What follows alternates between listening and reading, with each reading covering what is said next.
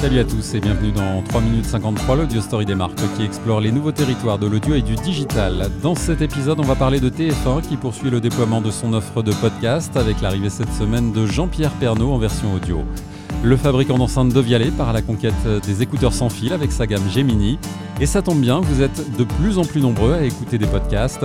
C'est le résultat d'un sondage CSA pour le Paris Podcast Festival et on va en parler. Je suis Étienne Dufroy et on est parti pour 3 minutes 53.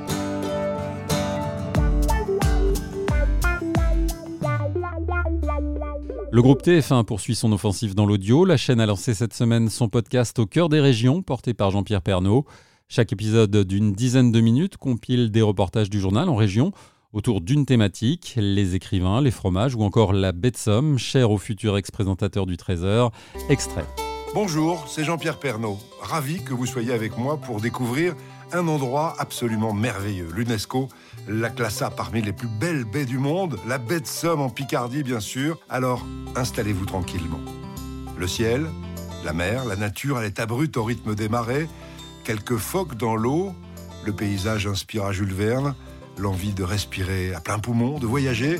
La baie de Somme, si chère à mon cœur, où nous emmène Sébastien Ambert.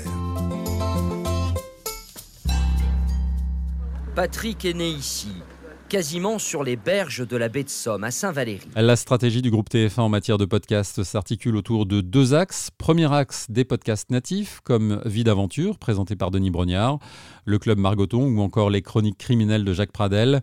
Deuxième axe, des contenus issus de l'antenne et repensés pour l'audio, comme les stories de 50 minutes inside, racontées par Nikos Aliagas.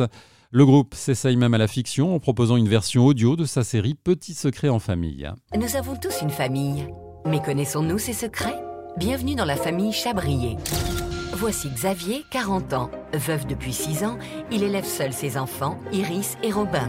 Depuis la disparition de sa femme, Xavier doit faire face à des difficultés financières. Le groupe travaille TF1 dur propose également des podcasts natifs d'actualité portés par la marque LCI et la télévision en audio Ça marche, la preuve avec C'est dans l'air disponible en podcast.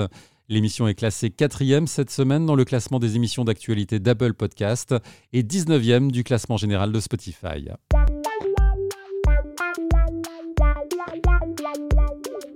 L'engouement pour le podcast se confirme, c'est ce que révèle un sondage CSA pour le Paris Podcast Festival qui se tiendra du 15 au 18 octobre. Selon les résultats dévoilés ce week-end par le Parisien, 14% des Français de 18 à 64 ans écoutent des podcasts chaque semaine. Ils étaient 9% en 2019. Concrètement, cela représente 5,3 millions d'auditeurs.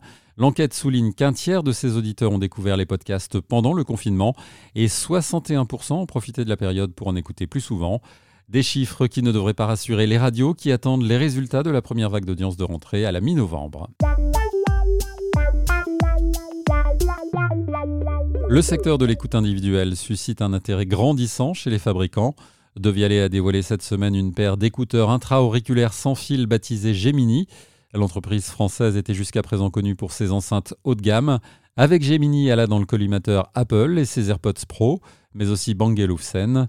Les écouteurs de Vialet sont annoncés comme un concentré de technologie commercialisé au prix de 299 euros contre 279 pour les écouteurs d'Apple et 350 euros pour ceux de Bang Olufsen. Le silence est d'or, le prix des écouteurs sans fil aussi. Voilà, 3 minutes 53, c'est fini pour cette semaine, mais on se retrouve très vite. Salut